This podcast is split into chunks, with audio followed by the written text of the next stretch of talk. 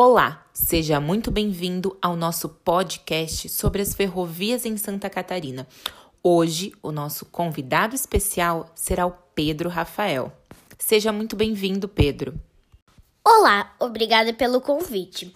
As, ferro as, ferrovias chegaram em Santa Catarina no início dos anos 1880, com a construção da estrada de ferro Dona Teresa Cristina, aberta ao tráfego em 1884.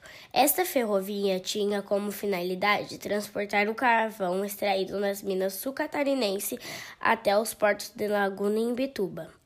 Com 164 quilômetros de extensão, é o menor corredor ferroviário brasileiro. Passa por 14 municípios: Imbituba, Laguna, Pescaria Brava, Capivari de Baixo, Tubarão, Sangão, Jaguaruna, Içara, Criciúma, Siderolópolis, Morro da Fumaça, Cocal do Sul, Ussu, Uruçanga e Forquilinha, conectando ao porto com a usina termoelétrica e o terminal rodoviário. Uma das curiosidades que eu trouxe hoje é que o nome dessa ferrovia foi em homenagem à última imperatriz do Brasil, Dona Teresa Cristina, esposa do Dom Pedro II.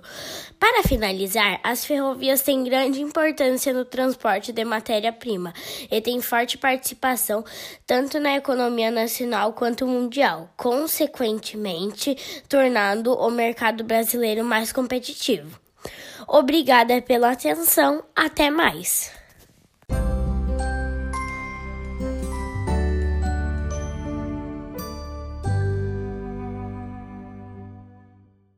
Este foi o podcast de hoje. Espero que vocês tenham gostado. Até a próxima!